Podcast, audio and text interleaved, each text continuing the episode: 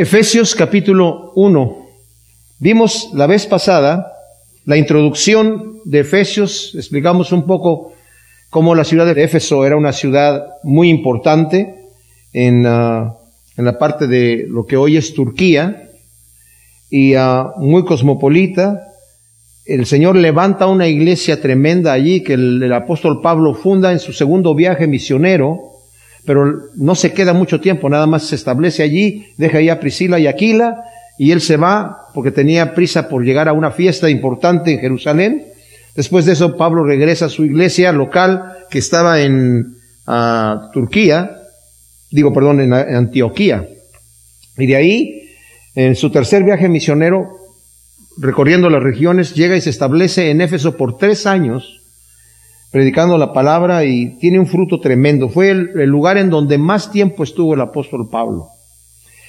Vimos que esta epístola es realmente tremenda, nada más alcanzamos a ver los primeros dos versículos la vez pasada, en la introducción, en donde destacamos que el apóstol Pablo muestra a través de la manera en la que introduce la epístola, tanto esta como la de los Gálatas, ¿verdad?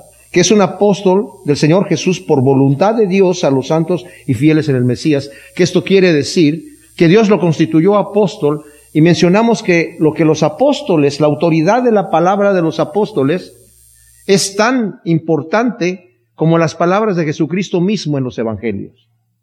Porque incluso él dijo, yo ya me voy y ustedes van a continuar la obra. Eso ya no se ha vuelto a repetir en la historia, que se levanten personas con esa autoridad. ¿Verdad? La iglesia creció y se fundamentó en la gente que se reunía a orar, a tener comunión y a la enseñanza apostólica, que es el fundamento de la fe cristiana, ¿verdad? Entonces, em, Pablo nos va a mostrar ahora que Dios es el iniciador de la obra redentora en nosotros. Esto quiere decir, y los primeros tres capítulos nos habla de lo que Dios ya hizo por nosotros. Y, los últimos eh, tres capítulos habla de lo que nosotros ahora, por cuanto lo que Dios ya ha hecho, nosotros nos corresponde hacer. Nunca es al revés. Nunca es que yo tengo que ganarme a Dios de alguna manera para que entonces Dios opere algo en mí. De hecho, nos va a decir aquí Pablo que nosotros somos escogidos aún antes de haber nacido. Somos escogidos desde antes de la fundación del mundo. Ahora, ¿por qué nos escogió el Señor? No sabemos. Eso también lo vamos a considerar. Pero Dios es el iniciador del plan de salvación. Él nos amó desde antes de la fundación del mundo. Esto quiere decir desde la eternidad.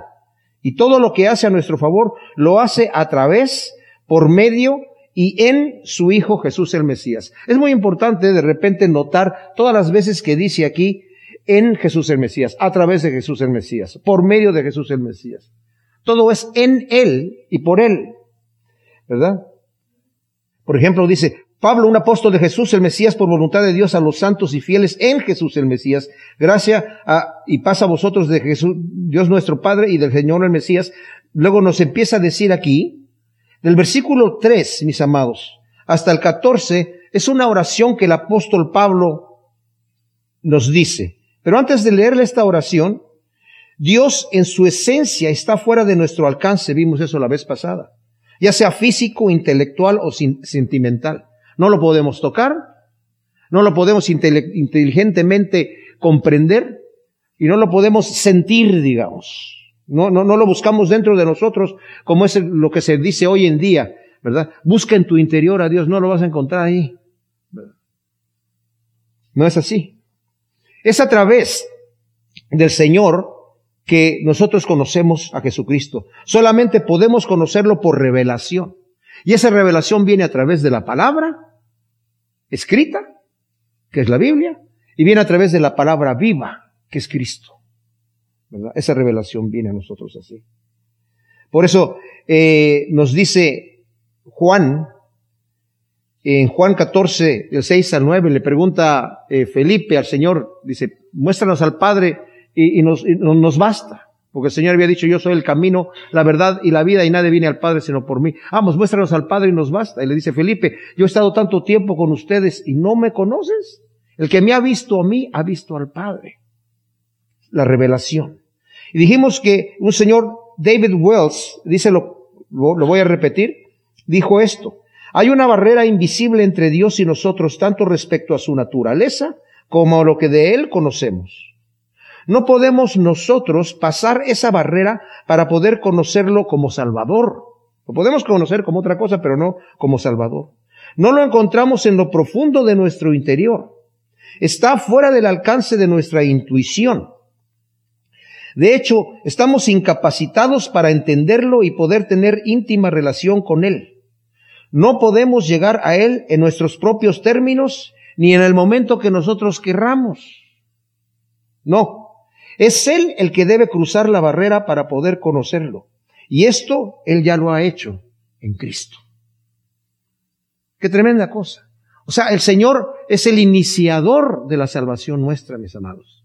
Dice la Escritura que nosotros lo amamos a Él porque Él nos amó primero. Él nos va a decir aquí más adelante, estando nosotros muertos en nuestros pecados, dice el versículo, capítulo 2, ¿verdad? Versículo 5, aún estando nosotros muertos en pecados, nos dio vida juntamente con el Mesías. El Señor se dio a nosotros, nos dice también Romanos 8. Siendo enemigos de Dios, Cristo murió por nosotros. Y si cuando éramos enemigos, él nos ha hecho herederos. ¿Cuánto más no nos va a dar juntamente con Cristo todas las cosas? Todo lo que Dios ha hecho a nuestro favor lo ha hecho en Cristo. Somos escogidos en Cristo, somos justificados en Cristo, somos santificados en Cristo, somos glorificados en Cristo, somos santos y sin mancha y sin arruga en Cristo, somos adoptados en Cristo, somos resucitados en Cristo y tenemos herencia en Cristo. Todo es en Cristo. Es una cosa tremenda. Y también estuvimos nosotros considerando, y vale la pena repetirlo, cómo llega una persona a ser salva. Cómo llega una persona a tener una fe salvadora, a tener fe en Jesucristo para salvación. Cómo llega alguien a ser un verdadero creyente. Bueno, primer punto, cuando el Evangelio nos es presentado de la manera que sea, el Espíritu Santo nos convence de su verdad. No a toda la gente que se le presente el Evangelio lo va a entender. Pero por algún motivo el Señor escogió a algunos, no es como dicen algunos así que los escogió arbitrariamente, y esto lo vamos a enfatizar varias veces. No entendemos cómo fue, porque no podemos comprender la mente de Dios. Pero la fe salvadora viene cuando de repente una persona le es presentado el Evangelio. Tal vez no la primera vez, tal vez no la segunda vez, tal vez no la cuarta vez, ni la quinta, ni la décima, ni hasta la cuarenteava vez que se le presenta el Evangelio dice, ay, ahora sí ya me cayó el veinte, ¿verdad? Como dicen en México. Y es el Espíritu Santo nos converse de que los que estamos, se nos es presentado lo que estamos leyendo, lo que estamos escuchando, es la verdad. Eso es la verdad. Punto número dos, una vez que somos convencidos de las verdades contenidas en el Evangelio, el Espíritu Santo nos capacita para aplicarlas en nuestra vida. O sea, no decimos, es que esto que acabo de leer, esto que acabo de escuchar es para fulano de tal. No, es para mí. Estas verdades se aplican a mí directamente. Punto número tres, una vez que somos convencidos de nuestra condición de pecadores en necesidad de un Salvador, el Espíritu Santo nos deja ver claramente que el remedio está exclusivamente en la persona de Jesucristo. En la persona de Jesucristo. Ya que la labor del Espíritu Santo, como dice la Escritura, es llevarnos a Cristo Jesús. Punto cuatro. Al encontrarnos con Jesucristo, nuestra nueva fe en Él nace no de razonamientos humanos, sino del poder de Dios. No es una fe intelectual, tampoco es una fe ciega. Es una fe que el Espíritu Santo nos pone en el corazón y nos dice, eso es cierto, es una fe viva. Es algo tremendo, porque es una fe que va a producir frutos en nuestra vida. Y es el Espíritu Santo el que lo hace. Punto cinco. Así la labor del Espíritu Santo es de llevarnos a una fe salvadora en Cristo Jesús. Depende exclusivamente de Él y no de ningún esfuerzo de nuestra parte. Esa fe salvadora depende exclusivamente de Él y no de mi esfuerzo. Entonces la persona dice, bueno, ¿pero qué no creí yo? ¿No tuve que creer? Sí, tuviste que creer. Entonces tuve que, tuve que ver, tuve que ver yo. No, es que Cristo primero también creyó en ti. Es que yo le escogí, es que Cristo te escogió primero. Es que yo me decidí, es que Cristo se decidió por ti primero. Y nuevamente, como digo aquí, mis amados, hay gente que quiere entender humanamente la mente de Dios. No lo podemos entender. No lo podemos entender. Lo que sí sabemos es que tenemos nosotros, Dios es soberano. O sea, Él hace lo que quiere. Él hace exactamente lo que Él quiere hacer, hace. Y no le pide permiso a nadie. Y todo lo que Él quiere va a suceder. Entonces, si todo lo que Él quiere yo ya no tengo nada que ver, sí tengo que ver. Tengo libre albedrío, tengo libertad de actuar, tengo libertad de escoger lo que yo quiera hacer. Pero entonces, ¿cómo podemos conjugar las dos cosas? Factorizarlas dentro de la misma ecuación. No podemos nosotros con nuestra mente humana hacer eso. Y nos debemos de preocupar exclusivamente en nuestra responsabilidad y descansar en la gracia de Cristo Jesús. Descansar en la gracia de Cristo Jesús. Entonces, obviamente, nosotros escogemos, el Señor lo dice, este, ustedes no quieren venir a mí para que, para ser sanados, para, para tener perdón de los pecados y van a morir en sus pecados. El que a mí viene yo no lo echo fuera. Entonces es parte de mi esfuerzo. No, pero también dice, nadie viene a mí si el Padre no lo trae. Y como digo, todas esas son verdades que no están en contraposición una con la otra, son amigos, son verdades amigas. A Spurgeon, ese predicador eh, muy popular eh, en Londres, puritano, ¿verdad? Le preguntaron, ¿y cómo puedes tú eh, conciliar estas dos cosas? Se dice, no hay necesidad de reconciliar amigos, son amigos, ¿verdad? Los dos principios. De hecho, el hecho es que Dios es el iniciador, el que nos capacita para recibir la verdad y creer.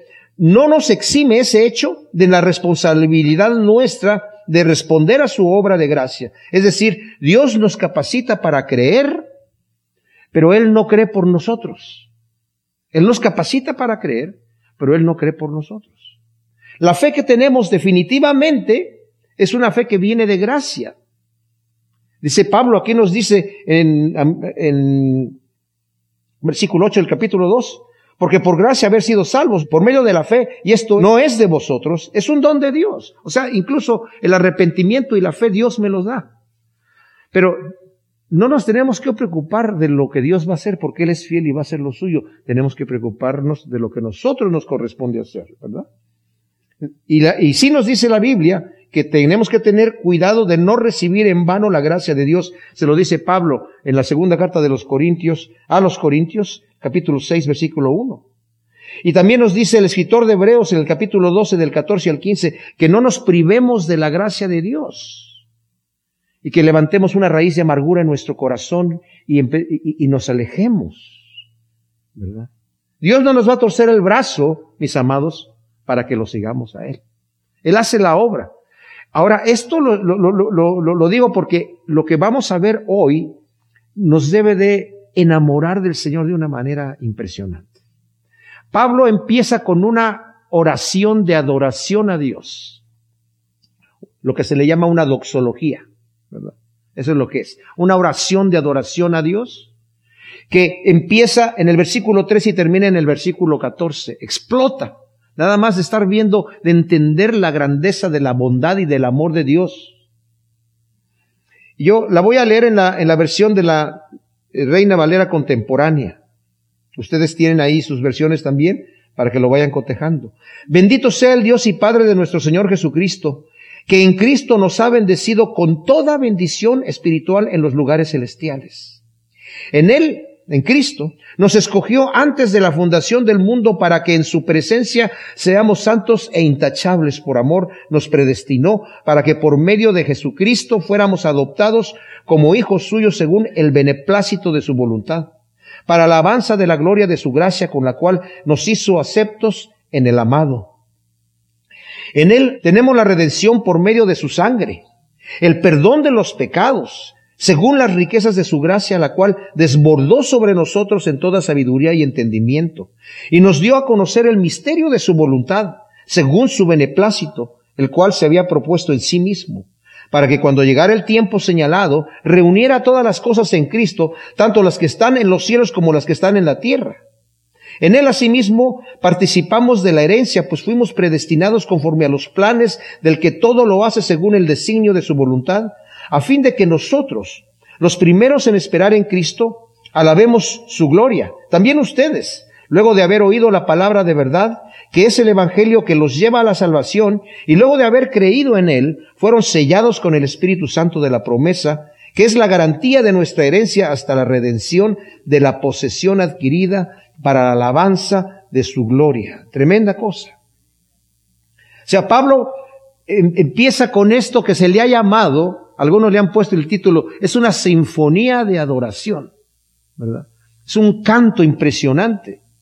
Hay un testimonio de muchísimas personas que han llegado al conocimiento de Dios, a, la salvación, a, a, recibir a Cristo como su Salvador, a conocerlo, a después de ya conocer, de leer la Biblia, a tener como un reencuentro al estudiar esta sección que acabamos de leer. Porque realmente es profunda y es potente. Lo primero que vamos a leer aquí es que dice, bendito el Dios y Padre de nuestro Señor Jesucristo, el Mesías, quien nos bendijo en los cielos con toda bendición espiritual en el Mesías. Imagínense, está Pablo bendiciendo al Padre de nuestro Señor Jesucristo. Pero es Dios el que nos tiene que bendecir. Obviamente, de él, es, él es la fuente de toda bendición. Pero Pablo, en, en la adoración y en la exaltación que tiene para exaltar el nombre de Cristo, bendice al Padre Celestial por todos los beneficios recibidos, ¿verdad? Y dice, las bendiciones del Padre son absolutas, totales, porque dice, nos bendijo en los cielos con toda bendición espiritual en el Mesías. Y las bendiciones, nótese que son espirituales, no materiales. No quiere decir que Dios no nos va a bendecir materialmente nunca. No, también Dios nos bendice, pero a veces el Señor permite que padezcamos necesidad. El apóstol Pablo en Filipenses nos enseña, dice, yo he sido enseñado a tener abundancia y a padecer necesidad. He sido enseñado. ¿Por quién? Por Dios. He sido enseñado a estar saciado como a tener hambre. Por todo y en todo he sido enseñado de manera que ahora todo lo puedo en Cristo que me fortalece. Tremenda cosa, ¿verdad? A veces cuando pasamos en necesidad es para que volteemos el rostro al Señor. El Señor le dijo al pueblo de Israel, yo los hice pasar por sed en el desierto y por hambre en el desierto. No los dejé sin agua y no los dejé sin comer. Les di agua de la roca y les di pan del cielo, el maná que descendió del cielo. Pero eso es para ver qué había en su corazón, para que sepan que no solo de pan vivirá el hombre, sino de toda palabra que sale de la boca de Dios. Tremendo, tremenda cosa. Entonces, las bendiciones son espirituales, ¿verdad? ¿Y cuáles son las bendiciones espirituales que el Señor nos da? Antiguamente, en el Antiguo Testamento, el Señor prometía muchas bendiciones materiales, porque era el, el, momento, era el, el, pacto que tenían, era la manera que conocían a Dios. No conocía el pueblo de Israel las bendiciones espirituales, pero el Señor era fiel bendiciéndolos materialmente diciéndoles, si ustedes obedecen mis mandamientos y los guardan, van a tener cosechas abundantes, van a tener lluvias abundantes, van a tener, no va a haber ningún aborto de ningún animal ni de ninguna mujer. Yo voy a procurar bendecirlos, van a ser una nación rica, ustedes van a, prestar y no van a pedir prestado, ustedes van a ser cabeza y no cola. O sea, tremendas bendiciones que el Señor les, les prometió, ¿verdad? Si obedecían. Ahora, las bendiciones espirituales que nosotros tenemos, hay una bendición pasada que es la elección. Dios nos ha elegido, dice el versículo 4 al 6, según nos escogió en Él antes de la fundación del mundo para que fuéramos santos y sin mancha delante de Él, habiéndonos predestinado en amor para ser adoptados hijos suyos por medio de Jesús el Mesías según la complacencia de su voluntad, para la alabanza de la gloria de su gracia que nos concedió gratuitamente en el amado. O sea, la bendición pasada hemos sido elegidos sin que nosotros hubiésemos hecho nada, absolutamente nada. La bendición presente es la adopción. Nos ha hecho hijos suyos. Dice el versículo 5, habiéndonos predestinado en amor para ser adoptados hijos suyos por medio del Jesús el Mesías según la complacencia de su voluntad. Y la bendición futura es una unificación. Dice el versículo 9, dándonos a conocer el misterio de su voluntad según su complacencia que se propuso en sí mismo en la dispensación del cumplimiento de los tiempos, de reunir todas las cosas en el Mesías, las que están en los cielos y las que están en la tierra. En aquel entonces había un conflicto, o no un conflicto, sino había una división entre los judíos y los gentiles. Los judíos se sentían como un pueblo más cerca de Dios, aunque no estaban más cerca que los gentiles, estaban igual. Y dice que Cristo viene a derribar esa pared. En el capítulo 2, versículo 14 dice, porque Él es nuestra paz, que de ambos pueblos hizo uno y derribó la pared intermedia de separación, es decir, la enemistad, aboliendo en su carne la ley de los mandamientos dados en reglamentos, para crear en sí mismo de los dos un solo nuevo hombre haciendo la paz y reconciliar con Dios a ambos en un solo cuerpo por medio de la cruz, matando en ella la enemistad. O sea, de ambos pueblos los reconcilió en uno solo. Y eso fue un mensaje que el Señor empezó a darles a los apóstoles desde el principio, que entendieran, ¿verdad? Que ya no había una división. Al principio el Señor ciertamente dijo, cuando los envió de dos en dos, estando todavía el Señor aquí en la tierra, no vayan a, ciudades samaritanos, no entren a casa de gentiles, vayan primeramente a las ovejas perdidas de Israel. De hecho, el apóstol Pablo, después, ya siendo apóstol de los gentiles, siempre llegaba primeramente a las sinagogas a predicar, ¿verdad? Y dice el versículo 3, nos bendijo en toda bendición espiritual, ¿en donde En los cielos, o en los, algunas de sus Biblias dicen en los lugares celestiales, ¿verdad? La, palabra correcta, la traducción literal sería en las celestiales, pero no, para que tenga algún sentido, algunos le pusieron cielos, otros le pusieron lugares celestiales, otros dicen esferas celestiales.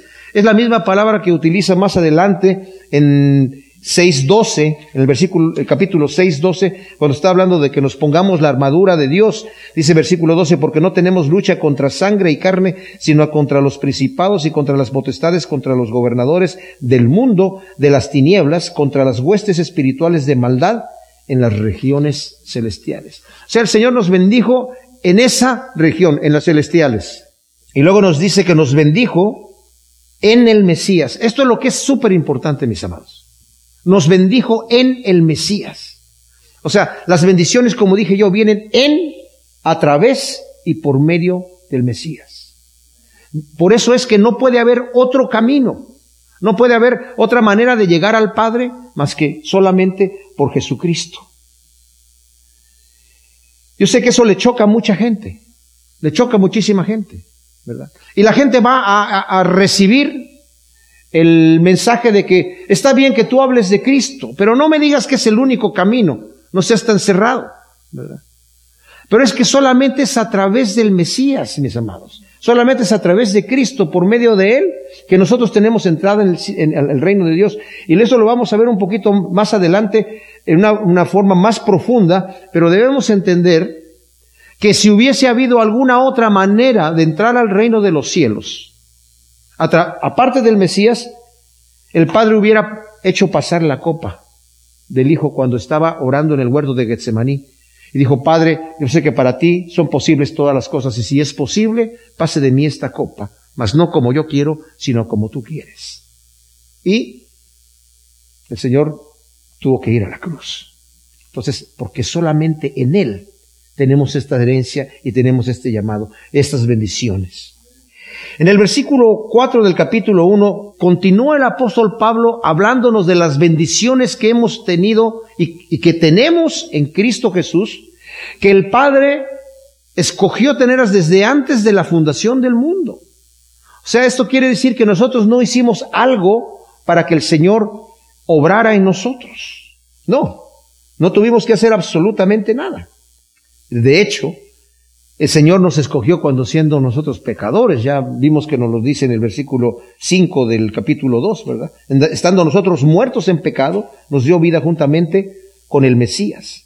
Y juntamente con Jesús el Mesías nos resucitó y nos hizo sentar en los cielos. Bueno, tremenda cosa. Entonces, versículo 4 nos dice aquí, nos dice desde el 3 vamos a leer, bendito el Dios y Padre de nuestro Señor Jesús, el Mesías quien nos bendijo en los cielos con toda bendición espiritual en el Mesías, según nos escogió en él antes de la fundación del mundo para que fuéramos santos y sin mancha delante de él. Eso es importantísimo. Nuevamente, hemos sido escogidos en Cristo por Dios Padre antes de la fundación del mundo sin que hubiese algún mérito en nuestra parte, ya que todavía ni siquiera existíamos. Todavía no habíamos nacido, todavía no habíamos hecho ni bien ni mal. Ahora hay gente que dice, bueno, es que Dios sabía cómo te ibas tú a portar, entonces por eso también te, te escogió. Pero ¿qué dijo el Señor cuando vino a la tierra? Yo no vine por los, los, los que están bien, yo vine por los que están mal, por lo vil y lo menospreciado. Dice, yo vine no por los sanos, sino por los enfermos.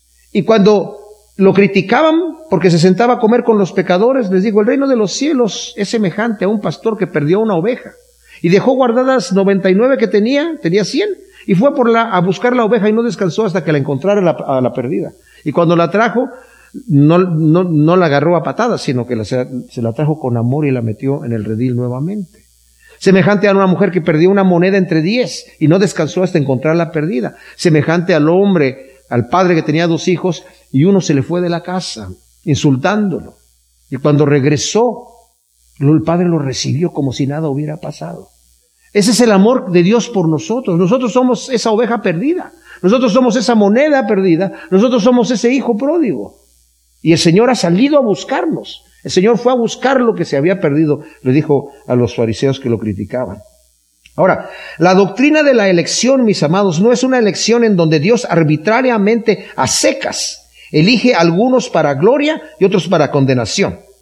Hay unos que dicen, la gracia de Dios es irresistible. Es una, es una doctrina que la escritura no la enseña. Es una eh, eh, doctrina de hombres que han interpretado algunas partes de la escritura para decir que la gracia de Dios es irresistible. ¿Qué quiere decir? Si Dios quiere que te salves, aunque tú no te quieres salvar, te vas a salvar. ¿Eso les parece lógico? No. Me tienen que convencer con muchos textos y con muchas cosas y darle vuelta para, para, es que Dios es todopoderoso, su gracia es irresistible. O sea, si yo soy un pecador que no me interesan las cosas de Dios y no quiero saber nada de las cosas de Dios, bueno, la escritura sí dice que nosotros que no buscábamos a Dios tuvo el Señor misericordia de nosotros. Pero eso es por una gracia de Dios. Pero una persona que dice, yo no quiero saber nada de Dios, no me interesa, y el Señor dice, es que yo te escogí y de repente, ¡pum! Ok, tengo que ir al cielo, ¿verdad? Eso no va a suceder. Y también dicen que si tú quieres ir al cielo y te quieres salvar, si Dios no te escogió, aunque corras y hagas berrinches y hagas lo que tú quieras, leas la Biblia muchas veces, y vayas a la iglesia todos los días, y, te la pasas orando todo el tiempo y predicando. Si Dios no quiere que tú vayas al cielo, no vas al cielo. Eso tampoco la Biblia lo dice. Dios está ahí, dice, el que a mí viene yo no lo echo fuera. Y dicen que el sacrificio de Cristo fue solamente para los que se salvan, no para todos. Pero textualmente la Biblia, esos son interpretaciones de textos mal escogidos, mal tomados. Porque la Biblia sí dice textualmente en Juan capítulo 2, versículo 1. Hijitos míos, estas cosas os digo para que no pequéis. Y si alguno hubiese pecado, tenemos un abogado en el cielo, a Jesucristo el justo. Él es la propiciación o el pago por nuestros pecados. Y no solamente por los nuestros, sino por los de todo el mundo. O sea, no solamente por los nuestros, los que ya conocemos al Señor, sino por los de todo el mundo. Tremenda cosa. Entonces, no es a secas, pero ¿por qué el Señor escoge a unos sí y a otros no? No sabemos. Pero el hecho de que a nosotros nos interese conocer las cosas de Dios, el hecho de que a nosotros nos interese leer la Biblia, de que a nosotros nos interese orar, de que nos guste acercarnos a Dios, les digo es, ¿qué es eso? Esa es una garantía, mis amados, de que somos escogidos. Y por eso debemos darle gloria a Dios, porque nos escogió sin que nosotros tuviésemos nada, ¿verdad? Y podemos descansar en el Señor de esa manera. El propósito de la elección es para que fuésemos santos y sin mancha. Fíjense lo que dice esto el versículo 4, la segunda parte. Él nos escogió para qué? Para que seamos santos y sin mancha. Hay en algunos círculos teológicos, no, no estoy hablando de teólogos, si se hicieran discusiones de teología, que si la salvación se puede perder o no. Bueno, más bien mi pregunta sería, es cosa de semántica, ¿verdad? De situaciones del lenguaje. Más bien es cuándo es cuando se gana la salvación. Cuando la persona realmente fue salva. Yo una vez trabajé con una persona que, que un misionero que cayó en pecado, ¿verdad? Y me llegó una, una, otro misionero que, que, que, pero un pecado terrible, que lo conocía y dice, pero ¿cómo puede haber caído en esa situación tan terrible y, y, retirarse de las cosas de Dios? Dice, es que a lo mejor nunca fue salvo. Pues, entonces, ¿cómo sabes cuando eres salvo? ¿Cómo sabes cuando eres salvo? Si tú crees que eres salvo y estás allí contento con el Señor, ¿cómo sabes cuando eres salvo? Bueno, aquí dice una cosa, también dicen estas gentes, ¿verdad? Si la salvación no se pierde, Entonces, si yo ya confesé con mi boca que Jesús es el Señor y creí en mi corazón que Dios lo resucitó de los muertos, dice Romanos que soy salvo. Entonces ya soy salvo. Lo confesé con mi boca, yo pasé adelante, recibí a Cristo como mi Salvador. Ahora puedo vivir como me da la gana. No. ¿Por qué? ¿Pero que no soy escogido? No, porque si vives como te da la gana, lee nuevamente el versículo 4 de Efesios capítulo 1. Dice que te escogió para qué? Para que seas santo y sin mancha delante de Él. Por eso dice el apóstol Pablo, ¿verdad? Verifica tu propia vida. ¿Cómo vives?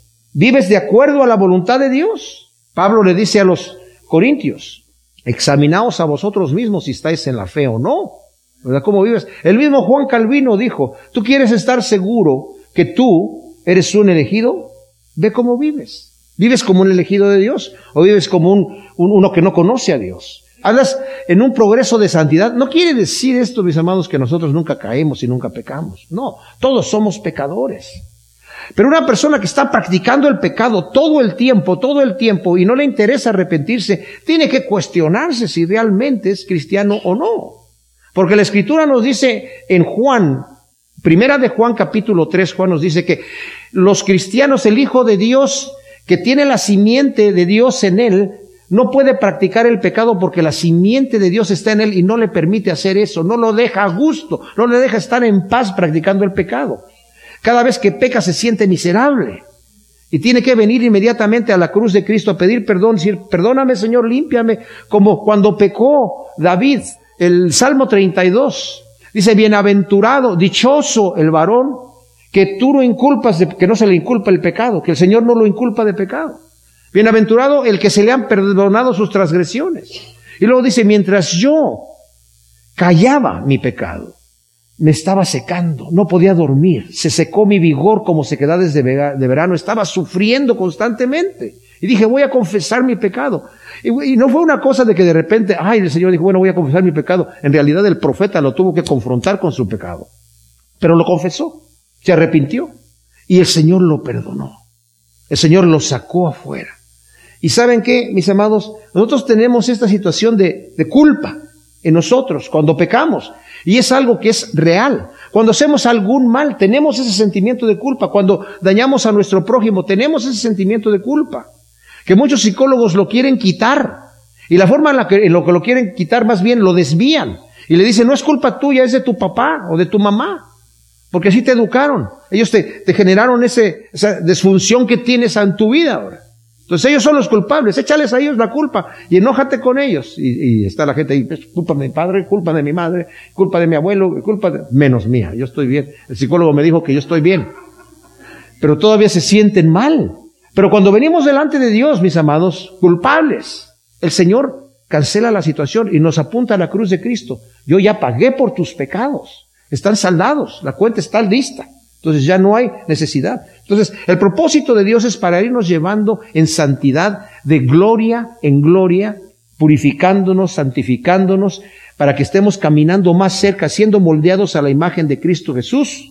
Mientras estemos en esta vida, mis amados, vamos a ser imperfectos. Porque aunque el pecado ya no reina en nosotros, todavía permanece en nosotros. Todavía cargamos un cuerpo de carne, un cuerpo a la manera de Adán que se rebeló en contra de Dios. Todavía somos pecadores.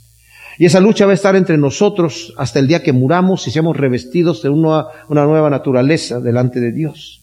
Entonces, nos dice el versículo 5, habiéndonos predestinado en amor para ser adoptados hijos suyos por medio de Jesús el Mesías según la complacencia de su voluntad. Wow. La razón de la elección, mis amados, dice que es en amor, sin ningún mérito de nuestra parte, nuevamente, sin ningún mérito. Miren, les voy a leer en Deuteronomio capítulo 7. El Señor está hablando de la razón por la cual ha escogido a su pueblo Israel. Y en el 7.7 dice, Yahvé puso su amor en vosotros y os escogió no porque fueras más numerosos que cualquiera de los pueblos, porque sois el pueblo más pequeño sino por el puro amor de Yahvé a vosotros, por mantener el juramento con que juró a vuestros padres, os sacó con mano fuerte y os redimió de la casa de esclavitud del dominio de Faraón, rey de Egipto. Reconoce que Yahvé, tu Dios, es Elohim, Dios fiel que guarda el pacto y la misericordia para con los que le aman y guardan sus mandamientos hasta las mil generaciones. O sea, el Señor nos escogió, ¿por qué? ¿Algo que vio en mí? No, porque me amó. Y hay gente que dice, sí, pero ¿por qué? Porque me amó. Pero sí, ¿por qué me amó? Porque me amó. Punto. No hay más que eso. El amor de Dios no lo conocemos nosotros, ¿saben por qué? Porque nosotros necesitamos una razón para que exista el amor. Ese es el amor filial. El amor que dice, mira, yo la amo o yo lo amo porque tiene algo especial. Hay algo que me hace amarlo. Y ese es el amor filial que conocemos nosotros. Y mientras ese algo que está allí, que yo quiero, no me gusta, no, no lo amo o no la amo.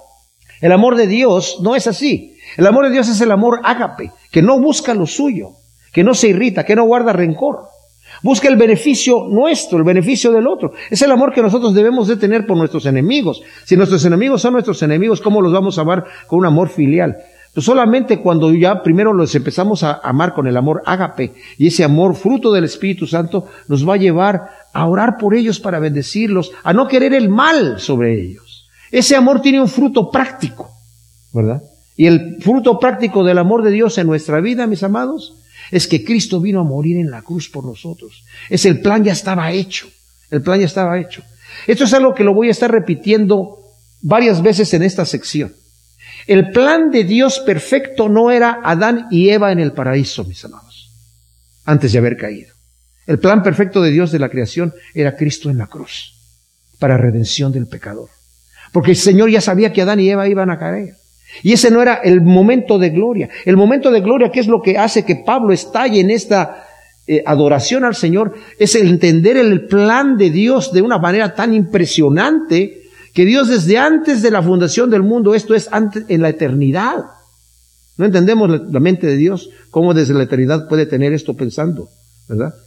Decidió venir en el tiempo y en el espacio en un momento dado a morir en la cruz por el hombre pecador. Ese era el plan de Dios. No es que dijo, oh, pecaron Adán y Eva, ¿cómo le hacemos? Hay que solucionar esto. Tiene que haber una solución aquí. Tenemos que solucionar el, el, conflicto que se originó allí en el, en el jardín del Edén. No, el plan ya estaba hecho de antemano.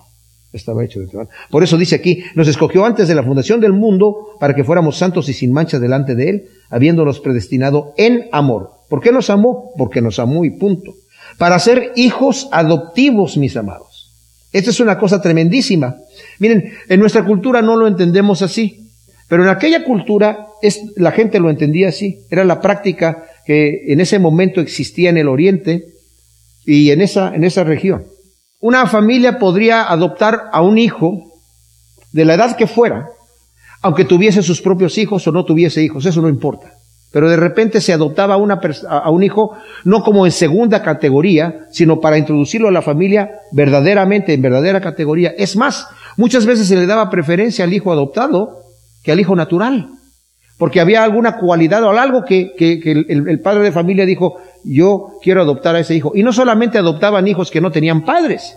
A veces era una adopción de, un hijo que ya tenía su familia, pero el padre tal vez tenía mucha mejor posición económica y quería adoptar a ese muchacho para, pues para bendecirle su vida, porque lo amaba. Entonces se, hacía el asunto legal, ¿verdad? Y ese hijo eh, tenía una posición de honor en la familia, por haber sido escogido para ser adoptado. El Señor nos ha escogido a nosotros para ser adoptados. Primera de Juan, capítulo 3, del 1 al 3, dice, hijitos míos, todavía no se ha manifestado lo que hemos de ser, pero sabemos que somos hijos de Dios. Dios nos ha adoptado, nos ha introducido a su familia. No sabemos cómo vamos a ser, pero sabemos que vamos a ser semejantes a Él cuando le veamos. Qué bendición tan tremenda. La adopción viene con el nuevo nacimiento por la fe en el Mesías, nuestro Redentor. En Juan capítulo 3, versículo 14 al 16, el Señor le dice a Nicodemo, ¿cómo es el nuevo nacimiento? Porque le había dicho a Nicodemo, tú no puedes entrar, ni siquiera puedes ver el reino de los cielos si tú no naces de nuevo. Y Nicodemo, que ya era un hombre como de 80 años, un conocedor de la escritura, dijo, ¿cómo puede nacer un hombre ya siendo viejo, a mi edad? Mi mamá ya ni siquiera existe. Y si estuviera ahí la viejita, ¿verdad?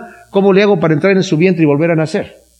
Dice, no se trata de un nacimiento carnal, sino espiritual. Tienes que nacer del agua y del Espíritu, a través del arrepentimiento y del Espíritu. ¿Y cómo puede hacerse eso? El Señor le dice, así como Moisés levantó la serpiente en el desierto, es necesario que el Hijo del Hombre sea levantado en la cruz, para que todo aquel que en Él cree no se pierda y tenga vida eterna. Así se nace de nuevo, por medio de la fe en Cristo Jesús. Entonces, hemos nacido nosotros por medio de la fe en Cristo Jesús para ser hijos adoptivos. Este es otro detalle. Fíjense, yo les he platicado esto. Yo tengo unos amigos que adoptaron eh, una niña que antes de, nacer, la mamá no la quería, entonces hicieron los documentos y nació la, bebé y se, se, lo dieron a los padres adoptivos. Y la niña creció en las costumbres de la familia y por cuestiones de casualidad tiene algunos rasgos físicos de los padres adoptivos, ¿verdad? Aunque no tienen los genes de ellos. Entonces, la gente que no sabe puede pensar, esa es una hija natural de ellos, porque mira, tiene la costumbre de la familia y se parece, creo que tienen los ojos de ella y la nariz de aquel, ¿verdad? Pero, si le sacan una muestra del ADN en la sangre y la examinan, se van a dar cuenta que no tiene la sangre del padre, que no es natural. Nosotros somos hijos adoptivos, porque el unigénito Hijo de Dios, ¿quién es? Jesús. Somos adoptivos, pero no somos de segunda categoría porque el Señor, siendo el Todopoderoso, hace un milagro, nos hace nacer de nuevo en su familia. De manera que si nos llegan a sacar el ADN espiritual y lo comparan con el del Padre, van a decir, tiene la sangre del Padre. Tiene la sangre del Padre. Tiene la naturaleza del Padre. Son hijos naturales pero adoptivos. Esto viene a través de Cristo Jesús, ¿verdad? Y es, esa adopción es por el, el, nuevo nacimiento por medio de nuestro Señor Jesús el Mesías, el Redentor, según la complacencia de su voluntad. Que esto demuestra, mis amados, el gran amor que Dios tiene hacia nosotros. ¿Por qué lo hizo? Porque quiso. Es lo que le complació. Dice la Escritura que cuando el Señor Dice, por el gozo puesto delante de él fue a la cruz. ¿Cuál gozo? ¿Los azotes, los clavos, los insultos, los escupos, que le arrancaran la barba, que lo bofetearan? Obviamente eso no va, no hay ningún gozo en eso. El gozo era verlos a nosotros en el reino de los cielos. Ese era el gozo. Y por ese gozo fue a la cruz. Dijo, vale la pena, vale la pena. Porque nos amó de esa manera, mis amados. Esa es la complacencia de su voluntad. Nadie le torció el brazo a Dios para hacer ese tremendo sacrificio a nuestro favor. Eso es para que nosotros sepamos el gran amor que tiene nuestro Padre por nosotros y podamos descansar en su amor. Y que nos vayamos a la casa y nos veamos en el espejo y digamos, ¿a mí me amaste tú, Señor, de esa manera? ¿Por mí tú diste tu vida? Y el Señor nos va a decir, sí, por ti, por ti di mi vida. Tremenda cosa para alabanza de la gloria de su gracia que nos concedió gratuitamente en el amado. El resultado de este inmenso amor de Dios por nosotros es nuestra alabanza de la gloria de su gracia. O sea, su gracia es tan tremenda. Por eso Pablo aquí está explotando en esta adoración a Dios, para la alabanza de la gloria de su gracia. Señor, qué grandiosa es tu gracia. Qué grandiosos son tus planes y tu amor por mí. Más adelante va a decir aquí, en el capítulo 3, versículo 14, por esta causa doblo mis rodillas ante el Padre, del cual toma su nombre toda familia en los cielos y en la tierra. Tremenda cosa. Dice también para que les dé sabiduría y les dé fortaleza en el, en el hombre interior, para que sean capaces de comprender con todos los santos cuál es la anchura, la longitud, la altura y la profundidad y así conocer el amor del Mesías que excede a todo conocimiento. O sea, dice Pablo, yo estoy orando porque ustedes conozcan ese amor de Dios. Por eso el apóstol Pablo, el apóstol Juan, el apóstol Pedro, muchas veces nos exhortan a conocerlo a Él. Pedro dice, si tú haces todas estas cosas, le añades a tu fe virtud a la virtud, conocimiento al conocimiento, dominio propio al dominio propio, paciencia a la paciencia, piedad a la piedad, afecto fraternal y al afecto fraternal, amor, no vas a caer jamás. Vas a estar firme. Te van a ser otorgadas amplia y generosa entrada en el reino de los cielos. Vas a ser firme tu elección. Pero también no vas a estar ocioso en cuanto al conocimiento de Dios. ¿Cuánto quieren estos apóstoles que nos están diciendo aquí, cuán importante es conocer el amor que Dios tiene por nosotros, cosa que el mundo no ha conocido ni lo va a conocer, porque voluntariamente han cerrado sus ojos y han cerrado sus oídos y han cerrado su corazón. Paz y gracia y bendiciones, dice adopción, vida eterna, herencia, las hemos recibido gratuitamente y en y por medio del amado, porque de Él, por Él, para Él son todas las cosas, a Él sea la gloria por siempre. Amén. Quiero cerrar con el versículo de Judas, Judas el bueno, ¿verdad? El, el medio hermano del Señor, que escribe la carta que está antes del Apocalipsis.